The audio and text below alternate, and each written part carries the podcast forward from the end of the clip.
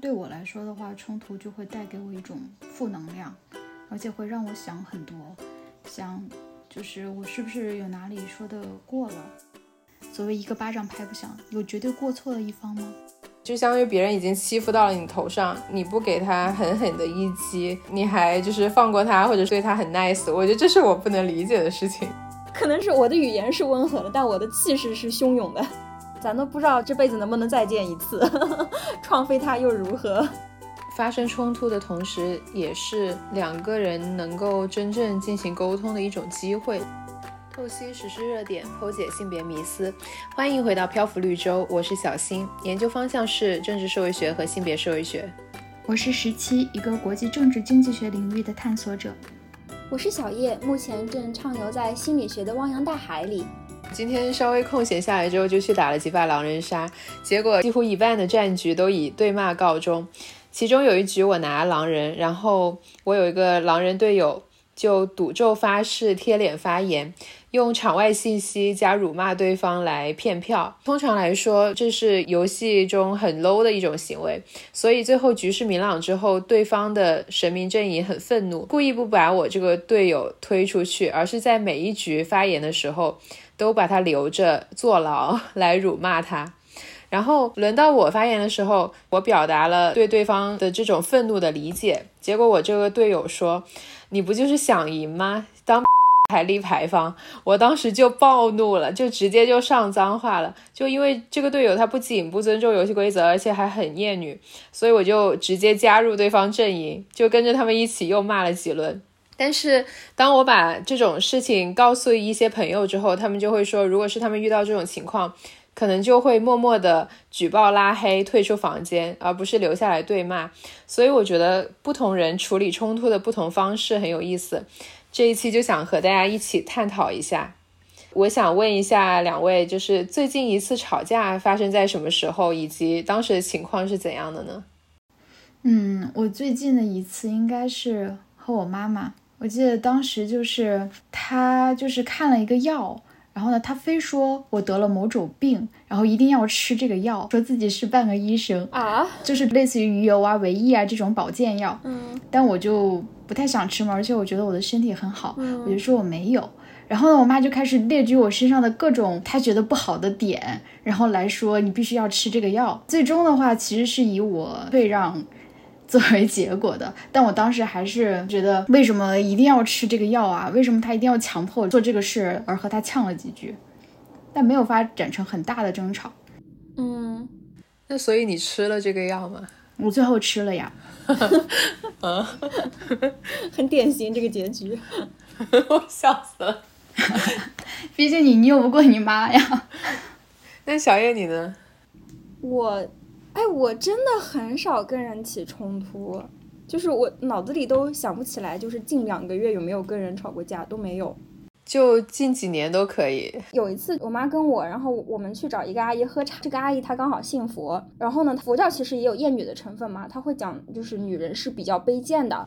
然后我就说，因为佛教创立的时候，它是两三千年前，它是一个很古早的东西，所以它肯定会有一些男尊女卑的思想。但是你发展到今天，它已经不是那样子了。嗯。然后这个阿姨她就不赞同，然后我就根据这个事件跟这些阿姨进行了一些激烈的辩驳。哎，我觉得像你刚刚所说的，其实你。你是一个，就如果你不赞同对方观点，你会直说，而且你会辩驳，可能进行一轮又一轮的，就是来回的这种性格。但是为什么你会不经常和别人发生冲突？嗯，因为你在日常生活当中，其实你是不常和别人讨论三观的呀。我觉得没有上升到讨论三观的程度吧，就像你说的，就是日常的聊天，或者，嗯，就比如说我刚刚讲到游戏过程之中的一句辱骂，就虽然我们没有在讨论三观，但是从他说这句话的方式，我就可以看出来他很厌女，对他很厌女，所以我会跟他吵起来。对，嗯，其实我觉得是这样子，就是我可能是有几个触发点，如果触发到了我的这些点的话，我可能会突然暴怒，嗯。我觉得我非常非常频繁的和别人发生冲突，就是我最近不仅在游戏里面，而且和父母也是，就已经不知道吵过多少次架了。嗯，但是每一次冲突发生的时候，我都不是说有意要去这样子做，但是就是发生了。嗯，那十七呢？嗯，我个人感觉我不是很容易和人发生冲突。嗯当你觉得可能两个人在谈话中语速变快，并且对某一个问题进行车轱辘的争论的时候，我就觉得在接下去可能就会进一步的升级，或者会导致一些冲突的时候，我就会想办法去采取一些措施，去掐灭这个 冲突的火苗。还有的话，我一般会对敏感的这种情绪就感知的比较快，所以我一旦有这个情绪，我本身就会很不舒服，我的本能就控制着我去遏制这件事情。嗯嗯，所以说我感觉不算经常和人发生冲突，或者说我有意避免了这种冲突。嗯，所以十七是觉得冲突让你觉得很难受，所以你会回避冲突是吗？嗯但是我其实不觉得发生冲突是一件不好的事情，或者是需要回避的事情。嗯我觉得冲突这个东西对我来说，它是一个中性词。所以，尽管我已经意识到了我是会和别人发生冲突，但是我不会在下一次的时候我就注意，或者是觉得它是一件坏的事情。嗯嗯，那对我来说的话，冲突就会带给我一种负能量，而且会让我想很多，想就是我是不是有哪里说的过了。嗯，是不是我没有足够理解到他的意思？是不是沟通中有一些什么被我忽视掉了？两个人爆发的这种争吵，经常会让我觉得很累。争吵这件事情本身就会带给我一些很负面的想法呀，或者是情绪。所以为了避免掉后面的处理，我一般都是先去避免掉冲突。但是我觉得发生冲突的同时，也是两个人能够真正进行沟通的一种机会。对，就不仅是说两个认识的人或者朋友之类的，包括说陌生人也是，相当于你就互相扯下了对方的社交假面，直接就点出来说你这个行为其实是因为你是这样想的，或者说其实是因为你是这样的人，所以你做出了这样的行为，或者你说出了这样的话。嗯那当然，他其中可能有发生误解，对吧？然后另一个人可能反驳说：“我才不是这样，而是因为什么其他的原因，或者说，或者说，我觉得你才是一个这样子的人。”正是在这样子互相的密集、频繁的对话中，你们两个都会对彼此究竟是怎样的人，一直有了更深的了解。嗯，确实确实。嗯，我很认同小新刚才说的一点，就是冲突其实是认识别人和认识自己的一个方式，甚至可以说是最好的方式，因为它把你逼到了一定的境地，让你不得不暴露自己，就是脱下自己所有的掩饰，给自己的一些人设，然后去表达你真正的诉求。嗯我是有这样子的例子的，就是我和我的姐姐，其实我们两个从小不是生活在一起的，啊，因为我们岁数差的比较大，然后他一直在住校，我也一直在住校啊。但是在一八年的时候，我们两个住在一起长达半年吧，然后那半年真的是争吵不断。你知道，我们两个互相对彼此的描述就是，呃，他觉得我是一个无理取闹的女朋友，我觉得他是一个完全不能够体会女朋友心情的一个渣男。好有趣的一个比喻啊。因为我我那时候还在上学，所以我的时间相对自由。有时候他下班回来，然后家里还有点儿乱，他就不能够忍受，他就会觉得，哎呀，我下班忙了一天，下班回到家，为什么家里是乱的呢？为什么你在家你却不收拾一下呢？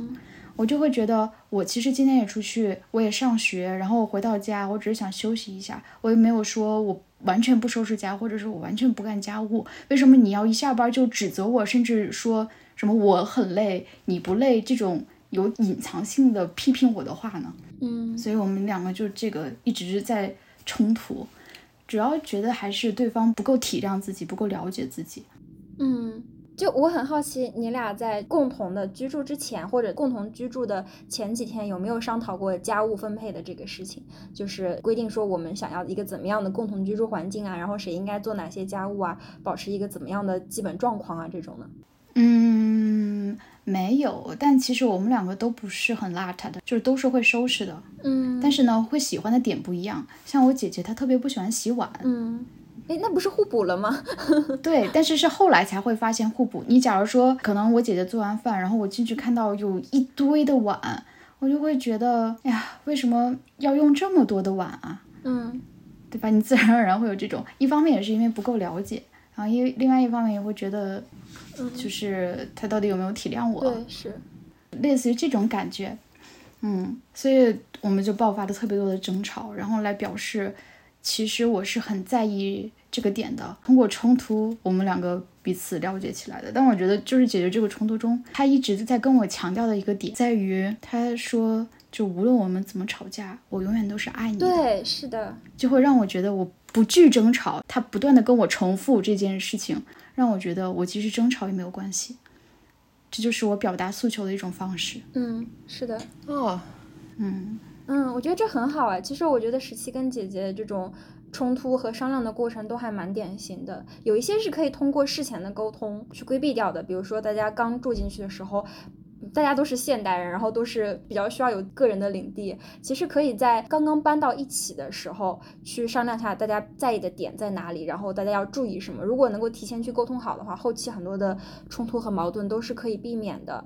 第二个，其实我觉得，嗯，十七姐姐做的特别好的点是说，她向十七表达了，其实我们吵架，但不影响我们的感情，营造了一种很安全的沟通的氛围，这也是特别值得欣赏的一件事情。我我之前其实也很害怕冲突，因为我害怕说一吵架大家感情就坏了。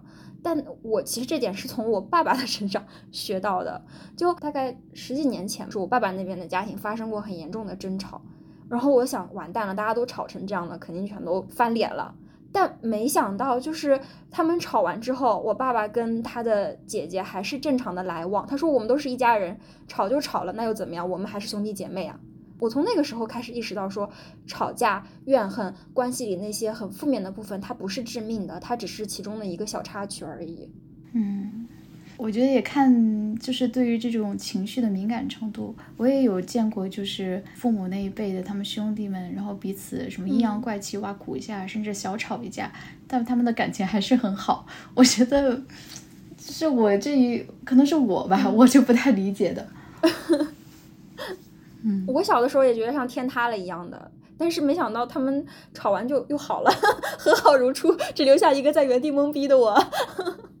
哦，我会比我爸妈更记仇，就是比如说我爸妈的这种兄弟啊，或者是那种什么兄弟媳妇之类的，比如说挖苦了我爸一句，我就会牢牢的记住这件事情。但是我爸就是还是会对。那些亲戚挺温和，就他可能已经不记得这件事情了，但是我觉会觉得这是一种不尊重的行为。嗯，我觉得还是要说明白吧，就有些话说多了也伤感情的，感情也不是说你可以无限制的糟蹋下去的。哎，小月，那你既然这么规避冲突，有什么点是只要一提到你就一定会就会吵架或者会发生冲突的吗？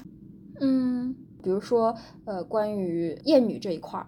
就不管谁厌女，我都要反驳。嗯，就是日常的个人的微小的斗争。另外的话，我感觉是侵犯我个人边界。嗯，就是在我边界以外，其实我并不是很在乎任何的事情。但如果我感觉到我的个人边界被侵犯了，我会觉得很难受。嗯，就有的时候其实是很小的事情。我可以举一个例子，比如说，就是有人用我的餐巾纸。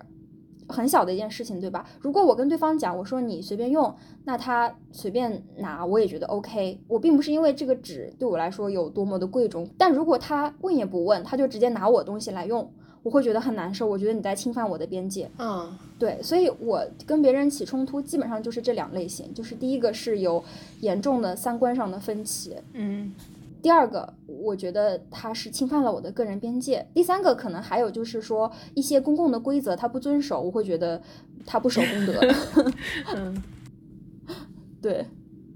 就我还以为你比较懂什么叫非暴力沟通，就是我感觉我完全不懂，就是可能沟通着沟通着就不知道为什么他就往冲突那个方向一发不可收拾的发展。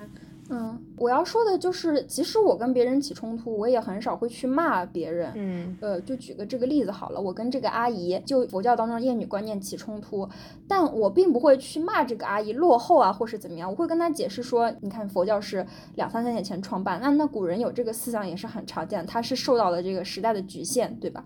那放到今天的话，就大家都认为是平等了嘛，时代不一样了。当然，你这个跟跟宗教人士去讲这个，多少还是讲不通的，因为在他看来，他是。不存在一个什么古代的落后性跟现代的先进性这种对比的，但是我不会去说他你很落后，不会去这样指责他。那大家通常 发生冲突的时候是什么样的情况呢？就是有的时候别人的一句话，但是我觉得这句话他可能是刻意的说出来的，或者是有一些行为是刻意的做出来，就是一些很鸡毛蒜皮的小事。比如说，就是有一天我看那个 B 站上面的吃播，然后那些人在吃那种四川的一个叫做蹄花的食物嘛，你们有没有吃过那个？没有哎，没有听说过。就是蹄花，然后我就看了之后我特别馋，然后我就决定说我晚上要去吃这个东西。我本来是嗯，就是没有想要邀请任何人的，我本来就想说我自己去吃一下。结果呢，我正好和这个朋友就是下完课，然后我就聊到了这个事情。他说的是那我就陪你去吃吧。然后我们就就是走在路上，结果坐地铁已经坐到一半了，然后他突然说他说。啊，我昨天吃了四川菜，我说要不我们去吃泰国菜吧。这个时候我就觉得很尴尬，就是我觉得你怎么不早说？对，第一我没有要求你陪我吃饭，第二我就是为了吃蹄花我才去吃四川菜的，我都已经跟他说明了我为什么今天很馋蹄花这件事情，但是就是这样子就搞得好像是他自己牺牲了他自己时间来陪我，然后我却不肯为他将就的感觉。就我有一种被道德绑架的感觉，你知道吗？有的时候我会从一些很小的事情里面就感觉到不尊重，或者说感觉到一种权力争夺的这种感觉。然后这种小事积累的多了，然后我就会觉得，这个人他到底是在想跟我做朋友，还是一直跟我斗争，在 PUA 你？对啊，我觉得这莫名其妙，为什么要这样？我不理解。那你们最后去吃了泰国菜，还是吃了蹄花？我就尬在那里了，我就没办法，我就跟他吃了泰国菜啊啊！你没有和他沟通一下吗？就比如说，我今天真的特别想吃蹄花，我们今晚就先陪我去吃蹄花，我们下次找个时间吃泰国菜呗，这种。这件事情如果只发生一次，其实你是不会声响的嘛。嗯，就是如果我当时已经声响了的话，那我肯定不会说啊，我就跟着他去吃泰国菜了，而是就是这种我感觉是带有恶意的小事，它在重复的发生。就比如说我刚刚说那个婶婶，就是他经常挖苦我爸一句，其实他对我也有类似的这种恶意的行为。就是我爷爷去世的时候，嗯，我当时在车上哭得很伤心。其他人就车上其他叔叔婶婶都没有流眼泪，然后包括他自己女儿也没有嘛，然后就我一个人在那里哭。当时我爸妈都不在车上，他他就对我说：“说你别装了，行不行？”我的天！我当时还是一个未成年人。我的天，还有这种话？包括那个走到半路说要去吃泰国菜的朋友。后面其实也做出了很多让我不舒服的小事，然后最严重的一次是类似于背后扎刀的行为，所以后面我也已经和他完全绝交了。很多时候你单拎一件事情看，你觉得是一件小事，但是如果你把很多小事放到一起，你就会感觉到这个人对你有一种深深的恶意。对，就是他不是把你当长辈对晚辈一样看，也不是把你像朋友一样看。而是他早就可能不爽你了，或者早就不喜欢你了。我能感受到你这个婶婶的恶意。对我能感受到，我觉得不用说反复的有这种话，我觉得对一个刚刚爷爷去世非常伤心的女孩子说这种话，一次就已经是十足的恶意了。是的，很多次这种小事叠加在一起，然后你就会怀疑自己，说，嗯，到底是我的心思太坏。我把这个人想得很坏呢，还是说他真的对我有恶意？就是你会怀疑自己，但是时间久了之后，你就想，哎，我不内耗了，就是这个人对我不好，我就不要和他做朋友了。嗯。是的，对啊，是啊，就是如果他给你这么多痛苦的话，那你们友谊的意义何在呢？我觉得友谊不是说一定是全部都是快乐，但总是大部分时候都是正向的吧。如果他一直给你一种很负面的体验，让你持续的内耗，那你最好的做法就是我不陪你玩了，是的，我走了。是的，甚至有时候这种都不是两个人有什么错，单纯就是两个人不合适，处不来。对，就是处不来，就是。没有必要，对吧？大家世界这么大，人这么多，干嘛非要跟对方耗在一起呢？对，像我的话，我有一个点是我特别忍受不了的，就是怀疑我。嗯嗯，就是一旦有一个人怀疑我的话，我就很想为自己辩驳。嗯，但你知道吧，就是自证这件事情，又容易激起人的情绪，又很难以证明的。嗯，我觉得我们刚才讲的很多都是在私欲或者是亲密关系中发生的冲突。但小叶刚才讲到，他有一个不能够接受别人违反公共规则，觉得还蛮有意思的。对，嗯，能详细说说吗？就我是一个比较在乎公德的人，比如说有的人他会在自习室里面讲电话这种。我一听到我就会觉得心头火起，就大家都在努力埋头的学习，你在跟你的对象煲电话，你煲一会儿就算了，你还煲二十分钟，你也没有一点点自觉的心理，然后我就会在我的心里对我自己说，如果这个人再煲三分钟电话，我就要起来阻止他，然后我就会在心里开始倒数，就像巡警一样。对，然后我一看时间到了，他还在那儿讲，我就。心头火起，我我就会冲到这个人面前说：“同学，能不能请你不要再讲电话了？大家都在自习。”就我会这样站出来，嗯，有一点像创飞别人的感觉吧。但我觉得他这样是不太讲公德的。就如果你是在外面，比如说你接到了一个电话，然后对象电话也很重要嘛，对吧？那你跑到外面去接这个电话，我没有任何意见。但你在一个本来大家都应该保持比较安静的环境当中，在啪啪啪讲电话，整个大厅都能听到你 讲电话的声音，听到你跟你对象在那里叭叭叭叭叭，这难道很光荣吗？哎，那你就是阻止他之后，他就停下来吗？他就停下来了。嗯嗯，那其实还算比较好的。对，我记得我也遇到过，就是在图书馆里，应该有人很大声的讲电话，当时可能有点受不了了，我就。就去示意他，就是希望他小声点，或者是出去打电话。你怎么示意他的？我就跟他说：“同学，能不能麻烦你小声一点？”或者说：“请你出去去讲。”嗯啊，就这样说。嗯。但是呢，不是很管用。就是你遇上那种，他真的就是 死皮赖脸的，你也对他没什么办法。没有羞耻心的人。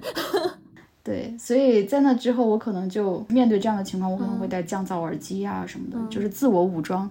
让自己能够 应对这种场面，而不会去管其他人了，因为感觉很难得到一个理想的结果。我觉得也不是吧，就我基本上，如果人家违反规则到我忍无可忍的话，我每次出去出面，似乎每次都会成功。我也不知道为什么，可能是我的语言是温和的，但我的气势是汹涌的，可能是这样。因为我就想这件事情就。就是结束在两个人，我是绝对不会去找什么管理员把他请出去这种的。是的，哦，那我也是不至于的。我觉得不至于说要就是请第三方来。对，嗯，那可能就是你的气势震慑了他们。对，我会就我记得还有一次是我在电影院里，然后后排的一个男的，就是老是踢我的椅背，我就很恼怒。嗯，我又在心里对我自己说：“我说如果他再踢我三下，我就要去阻止他。”然后他果然又踢了三下，我就很恼火，我啪的一下转回去，但是我的语言依然很温和，我说能不能请你不要再踢我的椅背？然后他好像被我震到了，后面就没有再踢我的椅背。天，但有的时候我会感觉，如果你的用语过于礼貌，对方反而会蹬鼻子上脸。你有没有遇到过这种情况？没有。嗯，我感觉打游戏的时候经常会这样，就是你是温和的哦，但我不打游戏，所以 所以一般也不会出现这种情况。嗯。就我们刚才聊到的很多冲突，其实是一些日常生活中的一些口角啊、矛盾啊之类的。对。但是有的时候冲突是会涉及到一些实际上的利益的部分。就我想到《老友记》里面的有一集，背景大概就是有六个好朋友，然后其中呢，Chandler 他准备给 Monica 求婚，他在商店里看上了一个戒指。然后就叫另外一个朋友 Phoebe 去帮忙看着这个戒指，直到他回来把这个戒指买下来嘛。结果 Phoebe 就在这个过程中，因为很巧合的事情，就转移了注意力，就导致他们回来的时候，这个戒指已经被人买走了。还有另外一件事情就是，就另外一个朋友周易，然后他在这个 Rachel 他公司办的慈善晚会上，就是明明他没有钱，但是他还是用大概两万美刀去拍下了一艘帆船。然后我觉得，就是这些事情，其实它在电视剧里面，它都是以一个非常 happy ending 的方式结束了。比如说，就正好在饭店就找到了那个买走戒指的那个陌生人，嗯，或者说，呃，就是正好又找到了另外一个富翁，他很愿意去购买这个帆船。但是，我觉得这是一种电视剧的戏剧处理，但实际生活中可能会出现。你最好的朋友毁了对你很重要的感情，或者说事业，就影响了老板对你的看法之类这种情况，我觉得在这种情况下爆发的冲突就是真正的利益冲突，然后我会很难接受，嗯，就是在这样子的冲突之后，我就无法面对这个友情了。其实我想问说，像这么强烈的冲突，在现实里发生的概率能有多大？有发生过在你自己身上吗？嗯。甚至说，如果说发生了这件事情，你觉得这个朋友是善意的呢，还是恶意的呢？我觉得这种事情肯定有发生在现实生活中，但是它不太可能是有明确的关系的，就他不太可能说，哎，这件事情责任全部在这个朋友身上，嗯，就他可能在其中扮演了一个角色，嗯，就可能会发生这种情况。嗯，我会想说，如果是这么严重的事情，很少会有我的朋友介入导致这么严重的后果发生的。嗯。因为我觉得小新刚才举的这个例子，它包含了非常多的限定词啊，嗯，对吧？又是朋友之间的，又是这种重大的利益冲突，嗯，然后又包含了就是朋友的有意无意这种主观意识，对，就感觉它确实也很难发生。因为我想了一下我自己，就是我好像第一是没有这样的朋友，嗯。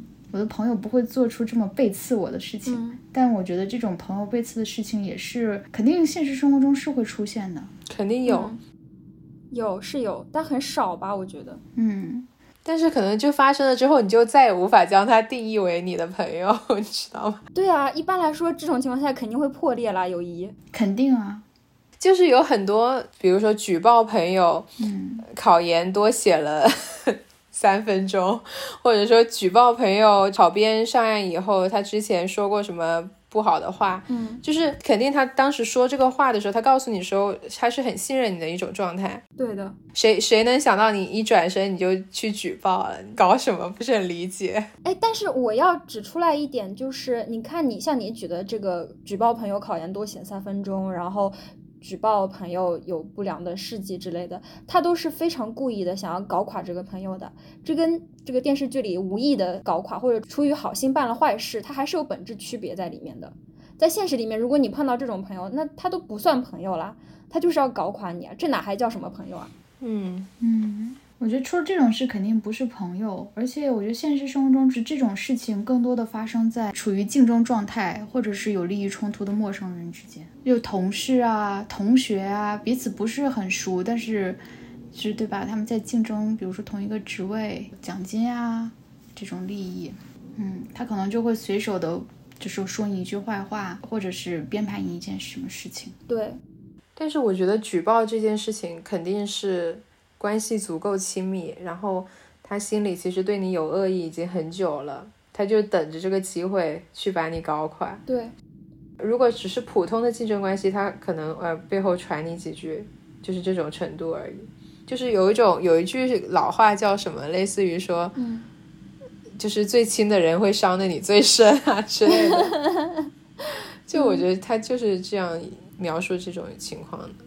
嗯，我也要看什么事情，但是其实是的，就是在你面对一定的利益诱惑或者是一定的惩罚压力的时候，可能为了去保全自己，出卖亲朋好友，我觉得也是有可能的。我觉得要分具体的吧，如果你是在一个很极端的环境里面，比如说。某些特殊的时期，你不去举报别人，你自己就要完蛋的情况下，在这种情况下，如果你去举报别人，我觉得他当然是不对的，但他也不能算无法理解，对吧？嗯。但如果说像呃小新之前举的那种，朋友告诉他说我不小心多写了三分钟，然后他就把这件事情举报给了相关方，导致朋友直接成绩作废，这个我觉得是绝对无法容忍的，这肯定是友谊就绝对是 over 了。嗯，我们刚才举的都是一些比较。严重，而且可能可能性比较小的情况，但我觉得就是实质性的冲突不只有这种很就是戏剧性的，还有比如说职场里的这个踢皮球啊、扯皮，或者是一些日常生活中的扯皮啊，感觉都很常见。对，是的。像我的话，我就记得就是曾经要写一份报告，嗯，然后呢是我们几个人分着写，然后其中有一个。同事就其他的人都在按时交了第一版的这个初稿，但是这个同事呢，他同他其实是跨了两个部门，他说他太忙了。所以呢，他就一直让别人催着他交初稿，终于踩着那 deadline，他交了初稿之后，大家一核查发现他的很多部分直接是从 Google 里面摘出来的，就不符合报告的要求，而且写的逻辑有的时候感觉不是很通。但是呢，我们又没有时间去让他继续改了，因为他同时还在忙另一个部门的项目，我们就只好几个人围在一起，然后自己加班加点给他改。啊，这之后呢，我们肯定对他进行了批评吧，但是他就很不以为然，嗯，然后呢，又会觉得我们小题大做，对，他觉得他明明也交了，然后他也是踩着线交的，也不算是逾期。其实我们告诉他了，我说觉得这里不行，但是他一直没有回，我们就只好改了。然后他就埋怨我们说我们在修改之前没有征求他的意见，就是这种这种来回的扯皮。但我觉得职场有一个比较好的点，就是一定会有一个上司。我们直接就和我们的上司反映，然后上司这次站在了我们这边，他就直接被踢出我们项目组了。嗯，我，嗯嗯，职场这个后果好直观呐。对，所以我觉得，就很多时候论迹不论情，不管你到底是怎么想的，如果你就是没有做好这件事情，你的业绩没有达到，那可能面对你的就是这种处罚。嗯嗯，感觉职场还是比较结果导向的。对，像其实我的话，嗯，我最常吵架的话是和家人，嗯，就是越是亲近的关系，越容易发生冲突。嗯，你们是这样吗？对，是的，嗯，是的。如果你讲频繁程度的话，一定是和家人最频繁了。嗯，因为我觉得，首先就是你关系越亲近，你就会有越少的思考量，就不会在做某件事情或者说某句话之前。有太多的考量，会导致你冲口而出的话，然后伤了别人的心，就是因为距离太近。嗯，是的，而而且我觉得很奇怪的点就是，我对陌生人或者说关系没有那么亲近的人，其实耐心很好，但如果我是跟我爸或者我妈沟通。我的火气就会唰一下子窜上来，容忍度就很低。有时候我自己都觉得很很讶异，就是我我显得我好像是一个很没有教养的人，就是很没有同理心的人。为什么我妈妈这样一说话，我的火气就上来了，我就要跟她杠起来？嗯，我很能理解这一点，我也是这样的。嗯，我觉得就是因为关系足够近，足够彼此了解，所以一旦发生这种不能够沟通理解的情况，大家就会觉得。为什么会这种情况发生？你为什么不懂我？我们生活了这么多年，你还不知道我是一个什么样的人吗？或者是你明知道这个话题会引起冲突，你为什么要这么激烈的和我争论呢？嗯，就有一些预设，我们对于亲近的人的预设肯定是要比陌生人要高的。像陌生人冒犯了、不懂了，我们就很容易理解；但亲近的人可能就不能够原谅了。哎，我觉得我和爸妈发生冲突的原因是，我觉得几乎没有后果，就是你跟他争吵了，然后你可能说了很难听的话，嗯，可能就过了个那么个一两个小时，他就说出来吃饭，对，就是你不需要承担任何后果。嗯，但是如果是和朋友发生冲突的话，我就会更加谨慎的思考，嗯，我到底要不要这样说话？对。是的，因为有时候你跟朋友吵了，这个友谊就结束了，然后你俩就可能陷入了一个非常漫长的冷战期，后面就走远了。是的，嗯，是的。但是父母就很少，我跟我妈，嗯，其实我小时候跟我妈还吵的挺多的，但是我我俩就是吵完之后，第二天 总能够和好，也不知道为什么，只要心理上那种难受的劲儿过去了之后，然后就很自然而然就和好了，就一块吃个饭聊个天，然后说笑两句就好了。我对特别亲近的人是这样，和对完全陌生的人，可能比如说观点不合呀，也很容易去争论。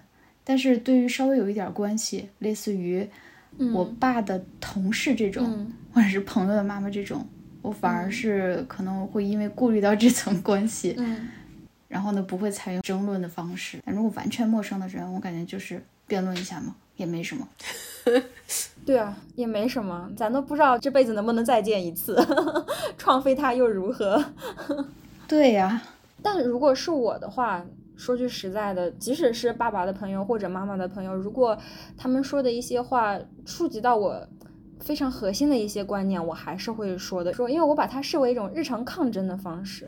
嗯，可能这一次的冲突并不会让他改变他的想法，但他会知道说世界上有这样的人，他们持有不同的想法，可能不能从零到一或者从一到零的改变他们，但可以从比如说百分之十这样的层面上，使他们感觉到一些不同。嗯嗯。但我觉得他们的观点是很根深蒂固的，对，因为这是他们的处事准则，对他们这样生活了三四十年，嗯，其实是很难去被改变的。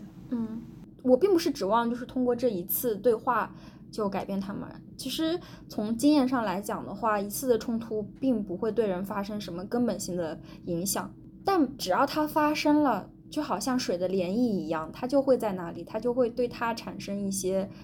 细微的不可见的影响，然后一次一次的冲击之后，可能这种冲击不是来自于我，而是来自于他环境的其他方面，这个人就会慢慢的改变。很多时候，这种改变都是一点点发生的，而不是一下子发生的。我并不指望我的态度或者我的言语使他们能够发生根本性的改变，这不是我的目的。嗯嗯，那当冲突发生之后，你们会怎样？就是再去面对这段关系呢？我觉得是要取决于跟这个人的关系是怎么样的吧，还有冲突它的呃主观的恶意是到什么程度。你比如说跟父母的口角的话，就像小新说的一样，两个小时之后他就喊你吃饭了，关系恢复如初。是的，对吗？是的。但如果说像你之前举那个很极端的例子，就是你的好朋友，你视为闺蜜的那个人。他知道了你的秘密，然后用来对付你，使你的人生发生了重大的改变。嗯，那你肯定是无法再跟这个人做朋友了。嗯，我突然发现，我好像除了就是去远离这个朋友，我好像也不会做一些，比如说也举报他呀，或者是危害的事情。我有点不太知道怎么处理这种冲突，可能就是默默远离。远离吧，我肯定会报复他的。怎么报复啊？就是他要么就不撞到我手上，他撞到我手上，我会不会让他过的？我之前有遇到过类似的事情，就是高中的时候，嗯，就一个女生就经常对我阴阳怪气吧，然后也是因为我们在朋友和成绩上都是竞争者嘛，嗯，结果我当时是学习委员，但是实际上因为老师很信任我，或者就是我相当于是班干部里面权力最大的那个人。然后呢，这个女生呢，她就想竞选宣传委员这样子。然后当时我们是开了一个类似于民主投票会之类的，我就率先发言，指出这个女生的一些缺点，就类似于嗯，没有责任心啊之类的，也不是完全胡编的，就是肯定是发生在她身上一些真实的事情。但是因为第一个我权力比较大，第二个我的那个态度比较坚决，所以最后没有人选她。我说的报复是这个意思，就是我不会主动去寻找机会，但是如果这个机会到了我手上，你想顺利通过，这是不可能的。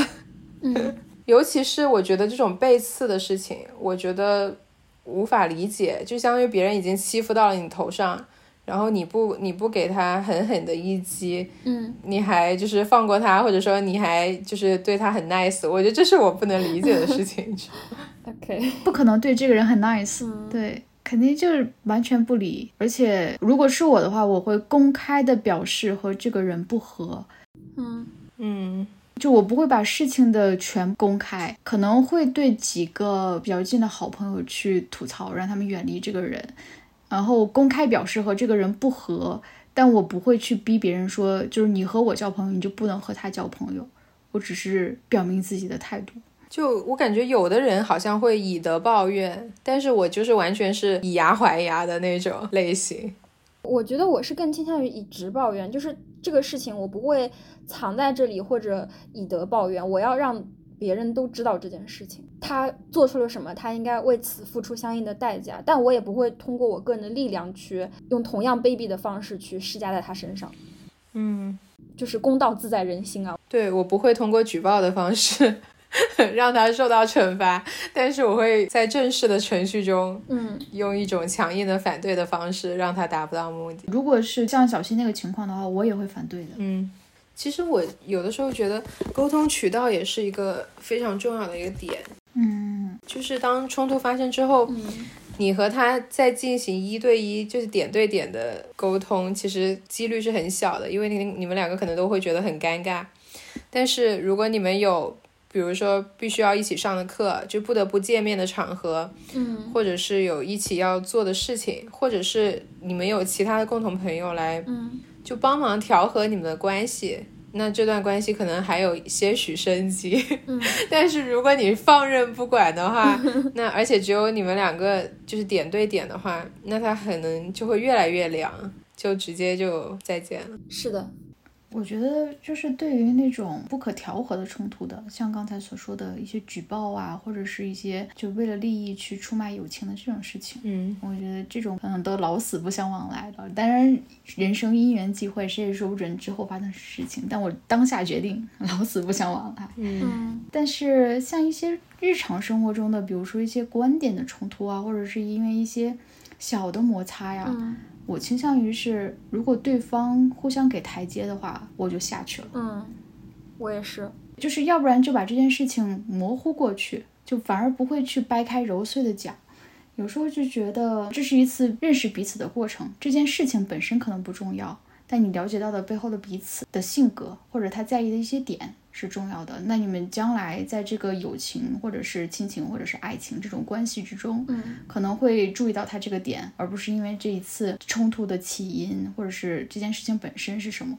比如说，有很多男生经常会说，不知道自己女朋友因为一件很小的事情提分手，其实是因为积攒了太多的这种不满，还有一些鸡毛蒜皮的小事。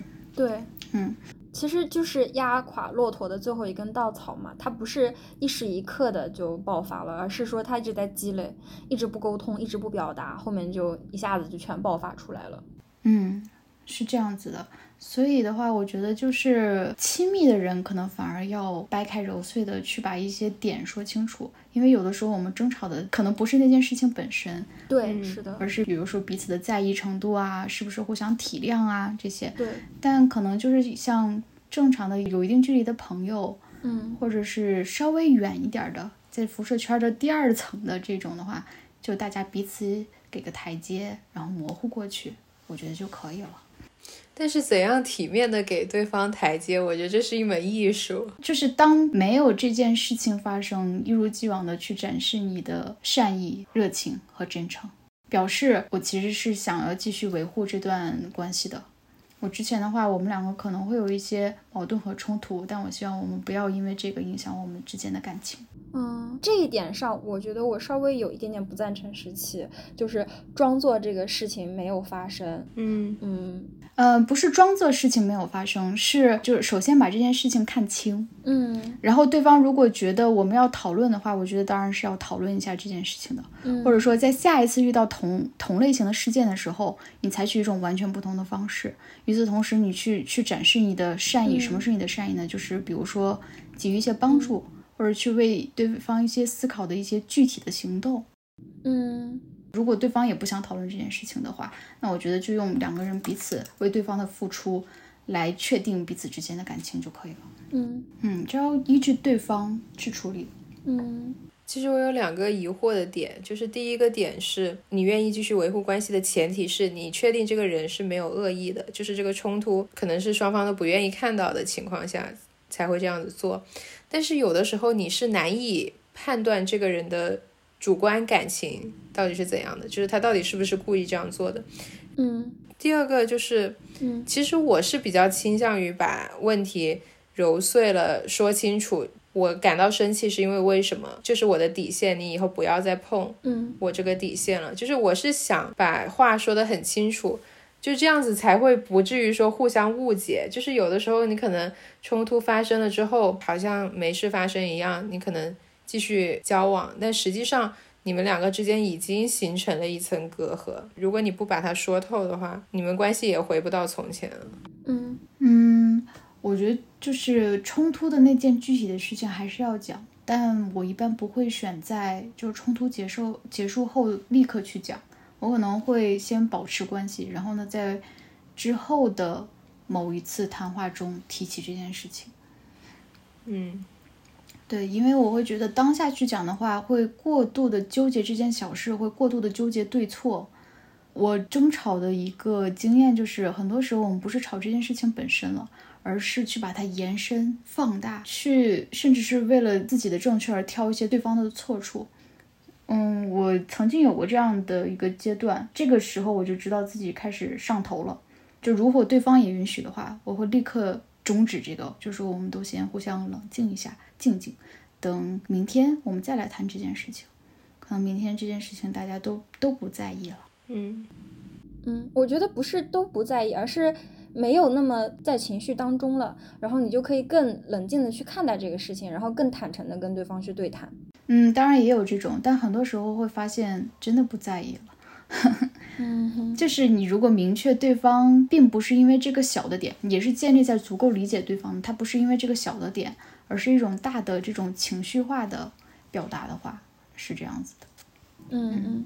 说到对方会不会有主观恶意的话，我在交朋友的时候，我要首先确定他们是一个没有恶意的人，是一个善良的人。那对我来说，他们做的很多事情也就不存在说是想害我或者对我有恶意才做。那么很多时候，只要这个事情不是太过分，我都是可以原谅的，我不会怀恨在心。如果说我发现这个人他不是我想的这样，他做很多事情是有恶意的，那我跟这个朋友的友谊就终止了。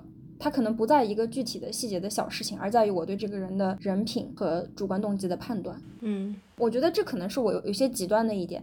嗯，我判断有没有恶意的一个点在于，因为我是一个偏被动的人，所以我一般去释放我的善意的前提是对方先向我释放善意了。那怎么个释放善意法呢？嗯，就比如说，就比如说日常生活中的这种同学，嗯，和同事。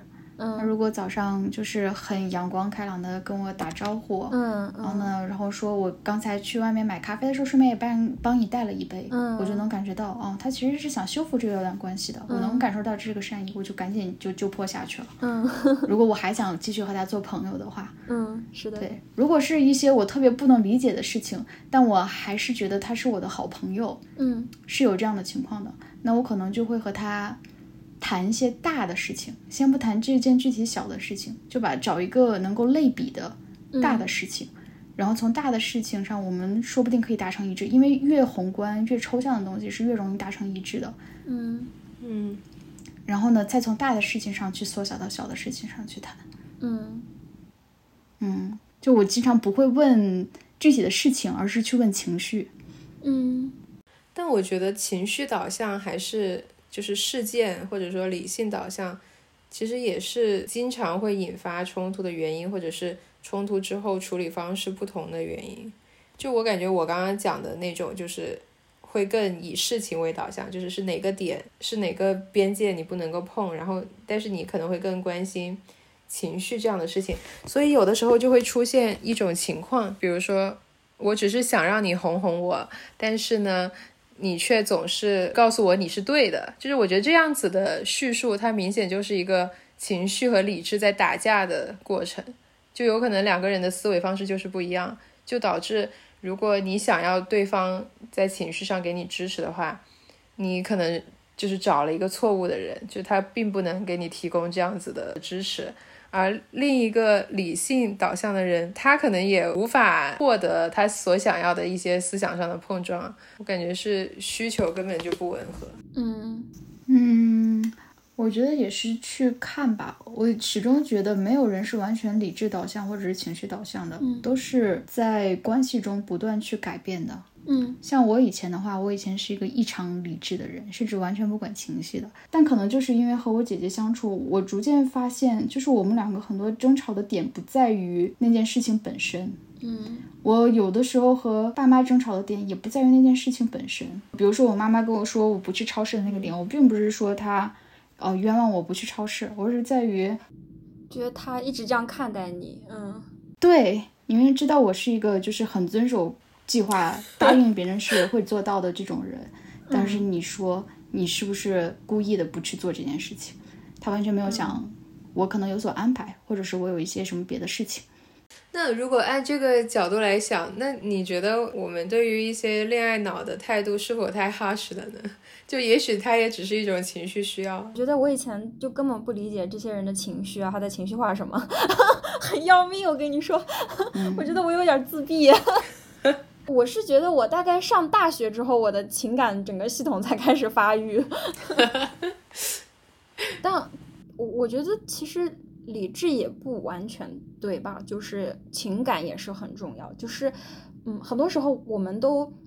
觉得理智是高于情感的，就是在标榜这种理性导向，但其实可能真的不全是这样。比如说，我有时候是我们把自己的想法强加在了别人的身上，然后觉得自己很理智。但是我仅指我自己啊，我不是指别人啊。就是我有一个从小学开始的闺蜜，然后她在初中的时候就喜欢一个男生，然后她就跟我倾诉了她对这个男生的恋情。我当时就觉得我很理智，我就跟他讲，初中生不要谈恋爱，要专注在学习上。呃，当时就表示了一种不能讲很直接的反对吧，但就是一种不赞成的态度。我觉得早恋是不属于初中生的，就那种感觉。我在这个事情里的态度，最后就导致了我跟这个朋友越走越远。等到高中的时候，虽然我们同一所高中。但关系已经到他迎面走来都不会跟我打招呼的程度。我后面去反思的话，我觉得是我把我自己对整个早恋或者感情的看法强加在了他的身上，我没有重视到他的感情需求。嗯。嗯，我没听出来你是强加你的观念，我是反而觉得这个朋友为什么仅仅会因为你们两个在早恋上的观念不同就直接疏远呢？我不是很懂啊，就是为什么你反而会因为这个事情反思你自己？我现在回过头来看，我觉得他当时是想从我这里寻求支持的。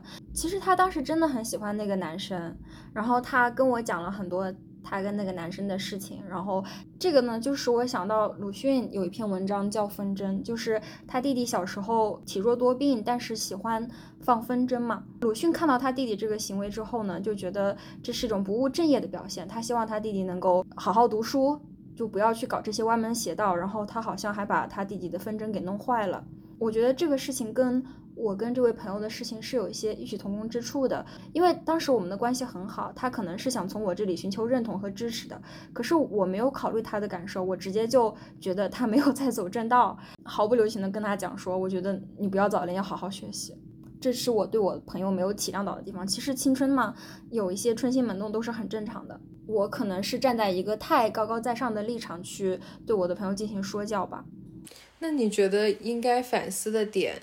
是在于你不应该就是像刻板的重复老师或者学校的话那样说不要早恋，而是你可以持有不要早恋的立场，但是你可能更从他的那个角度出发去帮他想办法。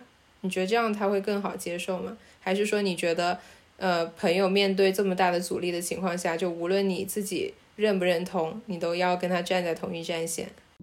我觉得不管认不认同，其实重要的一点是给朋友提供支持，这就是朋友的本意啊，就是你要支持他，可能不是说出谋划策让他怎样去追这个男生，但是可能更多的是提供一些正向的情感的鼓励吧。就是如果是我的话，我可能不会这么做。如果我的观点就是，嗯，我觉得不要早恋，因为我觉得早恋可能会影响你的学习，学习会影响你的前途。嗯，将来你可能会后悔的话，我觉得我会站在他的立场上说，你现在面临的就是你可能会因为早恋而导致的我刚才所说的那些后果。你首先得想怎么样去避免掉这些后果，再其次就是如果这些后果真的发生了，你有没有及时止损的一些措施，或者说你能不能够承受这些？如果你确定了你能够承受的话。那我觉得你是想好了你要走的路，那你尽可以走。对我觉得可能会帮他分析一些什么，但还是把为他着想、替他分析的这一面展现出来。对，是，嗯，对，就是还是要从朋友的立场出发，是吧？而不是一种说教的方式去处理整件事情。对，而且与此同时，不是说顺着他所有的意思去，比如说早恋的话，我就鼓励他去。向那个男生表白，或者是鼓励他这种行为，可能更多的还是帮他权衡一下利弊。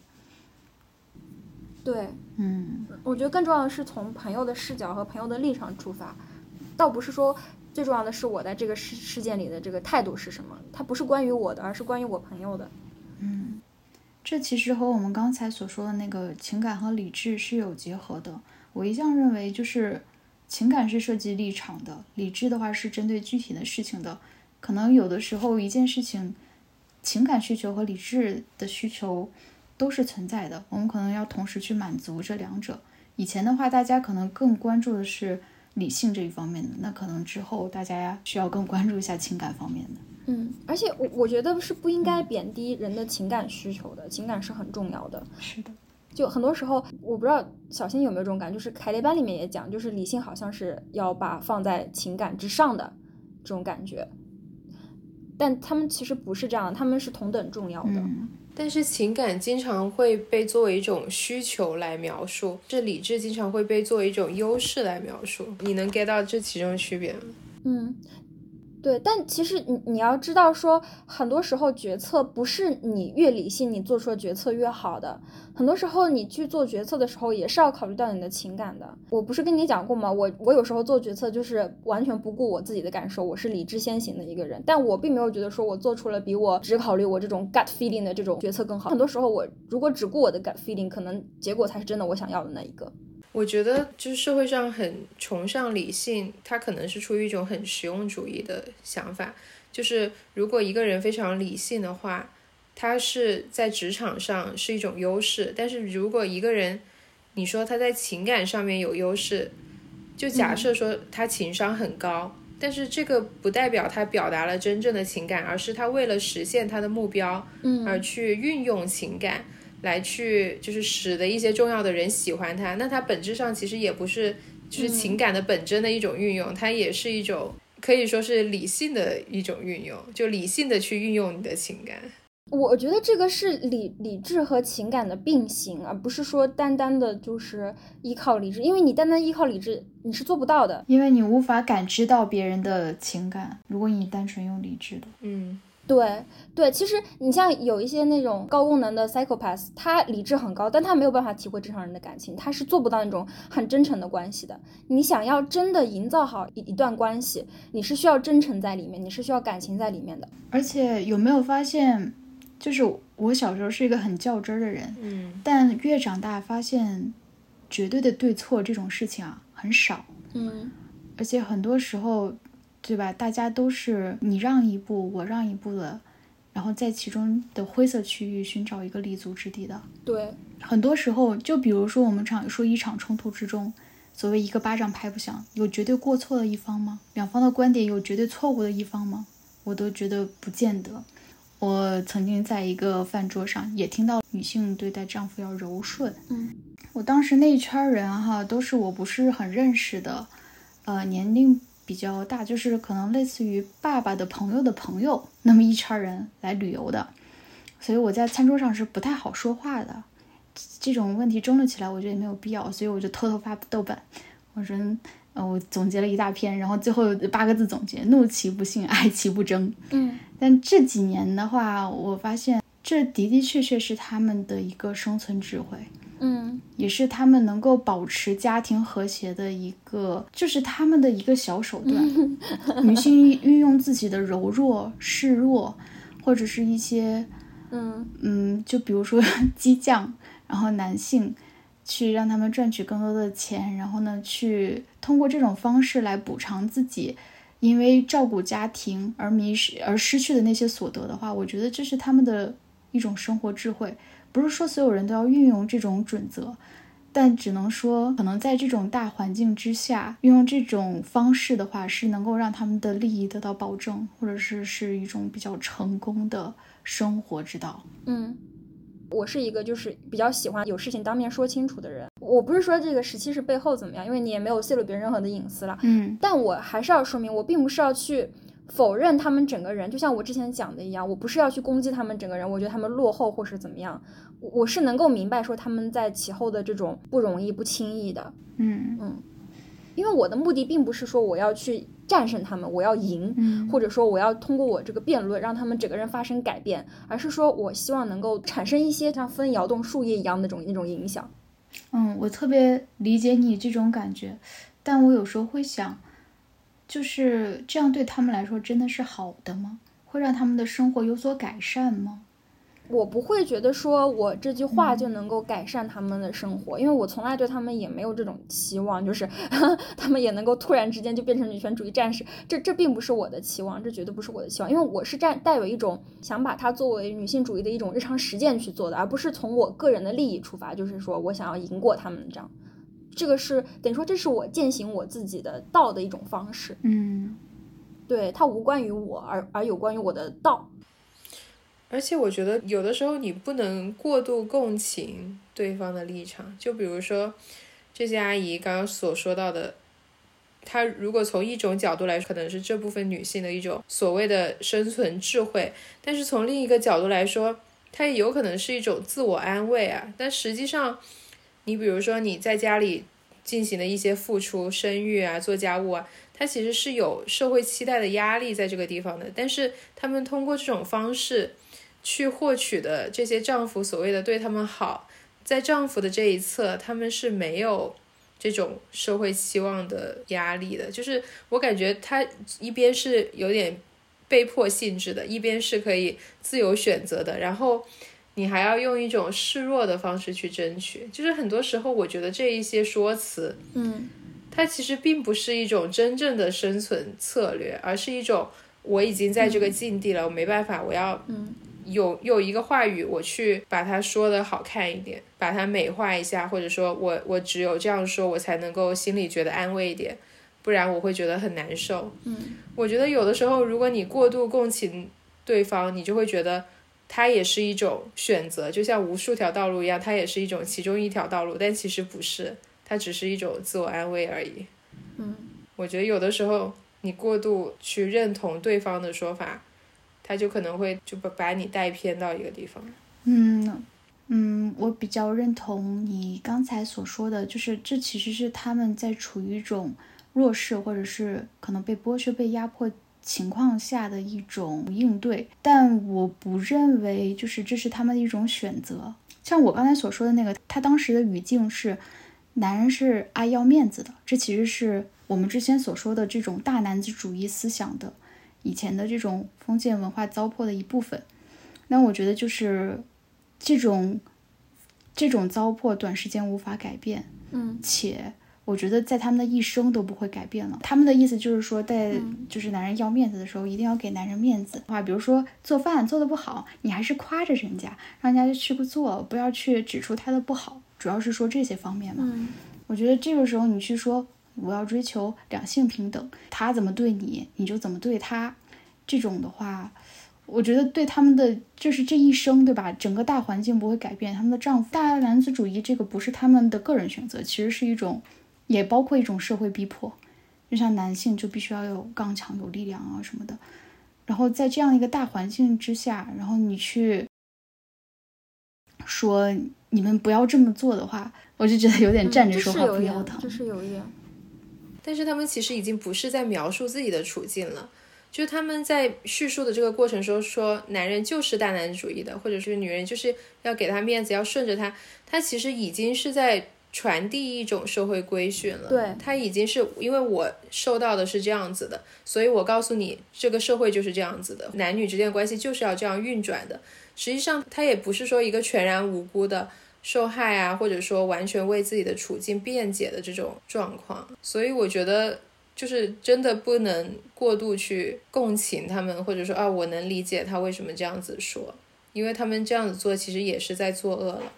嗯嗯，我还是相信他们没有主观的，他其实是就出发点是好的，他只是想传递这种生活的智慧，想让可能比如说婚姻生活更加的和谐。那也可以不要大男子主义的男人，我觉得他不是唯一的出路啊。但是他们把这个说成了唯一的出路。嗯，我觉得是这样子的，他可能就是用自己的一些经验去指导后辈，这是他们的历史局限性嘛？对，是的。如果是我的话，我可能就直接反驳了，我不会，我不会给他们留这么多面子的。我也是。我会说，阿姨，你可以回家继续剖你大男子主义丈夫的臭脚，但是你不要在这里教我做事。你要直接这样讲吗？我的妈，这肯定会激起冲突嘛。我可能会稍微婉转一点，但不会太婉转。嗯，我我一般会划一道线，就是说，那这上一代可能没办法，但是下一代绝不是这样的。我觉得时代局限性是要承认的，但它不能就是说一直这样流毒流下去吧。但是冲突发生之后。就是当你在处理这段关系的时候，有时候你可能会想，就是给对方下个台阶啊，或者说就让这件事情过去。但是有的时候，就恰恰是冲突让你看清了一个人的感觉。呃，我想起来，就是我大一的时候有个舍友，就一开始我们是很好的朋友，就经常一起出去玩之类的。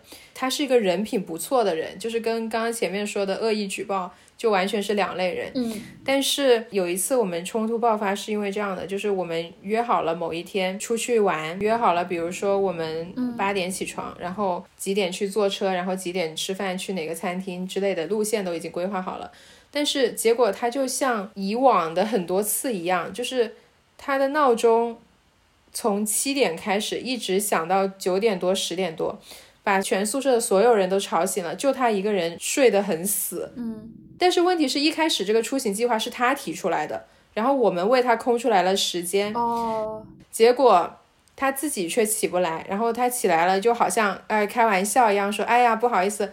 就又又好像想让这件事情过去了，这其实是一件很小的事情，但是嗯，就会让我想起来，就是之前的很多次也是类似的。明明是他要上早课，他定了一个很早的闹钟，嗯，但是他一直睡到十点多不起来，把宿舍其他就本来不需要早起的人全部都吵醒了，然后他又露出一副很讨人喜欢的样子，就让我觉得。他好像是觉得他的优先级是比我们高的，就包括说他的时间安排，或者说他提出去某个地方的权利，嗯，好像让我感觉到了一种权利的不平等，嗯，就好像是他找的不是一个平等的朋友，而是我是一个公主，我找一个侍女的那种感觉。你有跟他去？沟通过你的这种感受吗？就是以一种比较委婉的叙述方式。我就他闹钟吵醒其他所有人，却吵醒不了他，这件事情已经沟通过很多次了。但是我没有就直接说，哎，我觉得你好像一个公主在找侍女，这个我没有说出来。对，嗯，那他还是没有任何改变。对，就是我觉得有的人可能他并不是坏，只是你通过这个冲突让你意识到了。你们在交友观或者价值观上有不可磨合的冲突，嗯，导致你可能就会下一个决定说，我不要跟这个人做朋友。嗯，我能理解，我能理解。然后这也是我开始反思我自己，因为我本科的时候可能也是这种闹钟会把别人吵醒的类型，但也不至于说就是定个六点闹钟十点再起来。我因为我是那种一个闹钟真的醒不过来的类型，就是我的生理状态就是这样。我可能会在半个小时内设四到五个闹钟，然后我六点半闹钟，然后七点钟我终于能够起来去上早课，这样救命！对不起我的室友。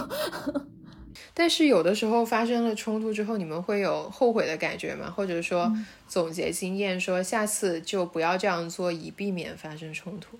当然会有，我觉得尤其是发生在你对于这段关系很不确定的时候，你不确定这一次争吵会不会让友情破裂呀？爱情破裂啊，关系不复从前的时候，嗯嗯，经常会后悔，觉得哎，要是没有坚持这个就好了，要是没有说那句话就好。那时候就会觉得很多事情是不必在意的，何必那么就是纠结于这么小的点？嗯嗯，其实我我觉得每一次冲突都是一次设定边界的好机会，不管是你自己的边界也好，对方的边界也好，你就可以告诉他哪个点是你不能踩到我的。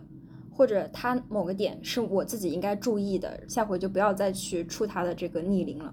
只要这些点他都不是在彼此的底线之内，就是你太过分的情况下，嗯，你对他进行反思，其实对长期的友谊是有益的，因为你都更知道说大家舒服的边界在哪里。嗯，其实我不会后悔发生冲突，就可能也是，就跟我前面所说的，我觉得冲突是一个中性的事情。但是我有的时候会从一个结果导向的角度想的话，有可能不发生冲突会更有利于团队和谐，然后从而达到你的目标。就又要讲回到狼人杀，就是可能明明你们互相都知道对方的底牌是同一个阵营的，但是呢，对方在呃发言的过程中说：“哎，你刚才这样子做为什么这么蠢？”就当他说出这样子的话的时候，你就会觉得说，就算他跟我是一个阵营的，我宁愿不要赢，我也要把这个人给他推出去。就是好像很多时候，可能很多事情它是需要一个团队合作才能够达成的，而内部的关系的维护本身就是取得胜利的很重要的一步。所以我会从这个角度来反思，可能有一些冲突是不必要的。嗯，如果是我啊，如果是我碰到一个这种发言很奇葩的网友，我可能我觉得跟他说话或者辩论是浪费我的感情和时间，我会直接把他拉黑。嗯，如果是我，我首先就不会和网友一起玩狼人杀，就不会和不熟悉的人一起玩桌游。我可能潜意识就会觉得我们肯定有很多三观不合，可能会导致冲突。那我就只和起码知根知底的朋友玩就好。怎么事情的重点 转向了玩狼人杀？就是应对冲突嘛？怎么去避免冲突啊？就是应对这种。网上类型的冲突吧，嗯，对，就因为你在网上其实还是蛮容易碰到一些奇葩的，不是吗？当然，对方可能觉得你也是个奇葩，就彼此互为奇葩，对，嗯。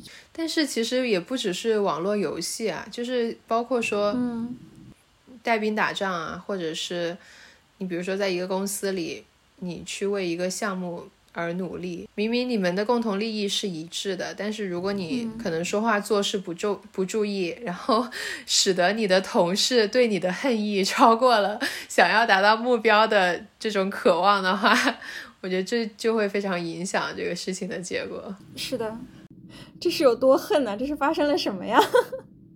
但真的会有对同事的恨意，已经可以就是说我不要这份工作，然后我一定要把他拉下水这种吗？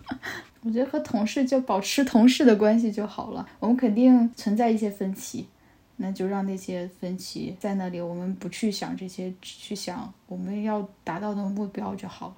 我觉得肯定会有哎，就是美国有个社会学家，他写过一本书叫《意愿的冲撞》，它里面通过研究一些犯罪案件的起因，就是看为什么一些非常鸡毛蒜皮的口角，它最后会很大程度上。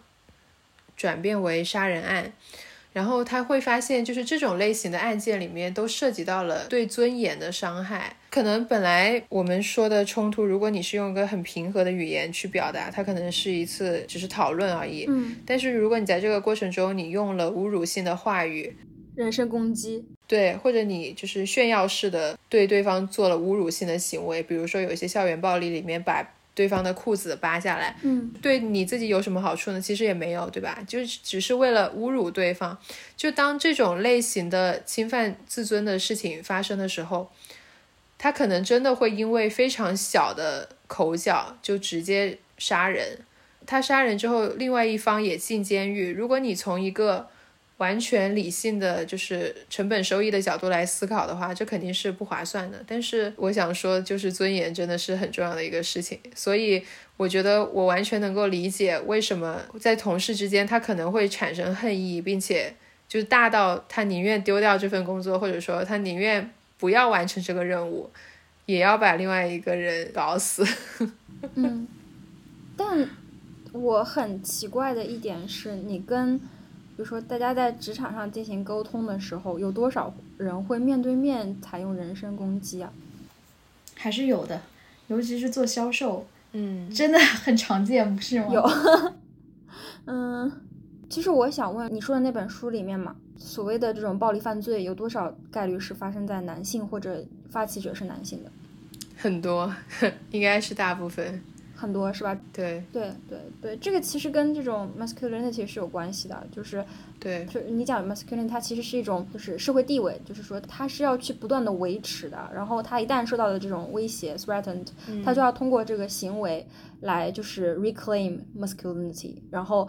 通常都是通过 aggression，而且它其实它发生这种类型的冲突的特点，就作者没有把它总结为男性之间更容易发生，嗯，而是就可能女性她处理冲突的方式会更柔和，或者不至于到杀人这个程度，嗯，他其实想强调的是，在更加模糊的关系里更容易产生这种由于尊严而引发的致命冲突，就比如说如果是很明确的。老师和学生，或者是上司和下属，就这种关系里，他其实反而很少。但是，比如说同辈之间，或者说表兄弟啊、堂兄弟之间这种，嗯，一方面来说，你从亲戚关系来说可能是平等的，但另一方面，比如说你在财富地位上可能很不平等，就导致一方觉得侮辱另一方是不需要付出代价的。嗯，但是在另一方眼里看来说，哎，大家都是亲戚，你凭什么这样对我？嗯那他就可能就会痛下杀手。嗯，是的，对，是的，对。但是你知道，男性身份它本来就是跟 status 很相关的。嗯，对。那你如果是师生的话，他本来就处在一个不平等的这种 status 状态里面，当然这种问题就不会这么大，对吧？对，但如果是比较相等的关系里面的话，他会觉得我的 status 是受到了 undermined，或者说是丧失 masculinity，他就要去 reclaim，他就要去通过攻击的方式，主要是物理性的攻击。对，所以他其实你看，作者没有性别视角的话，他就看不到这一点。但这个其实被很多人都研究过的，而且之前我们不是讲到这个叫做 masculinity contest，在公司里面也是这个样子的，就是要嗯。嗯呃，通过这种展现强势、隐藏弱势，然后不择手段的往上爬，获得获取地位，这也是一种 masculinity contest culture 的一种体现。嗯，今天我们聊到了很多朋友之间的冲突、家人之间的冲突和陌生人之间的冲突。冲突可能是加深了解的契机，也有可能是关系破裂的前奏。如果你也有令你印象深刻的冲突想要分享，欢迎在评论区留言。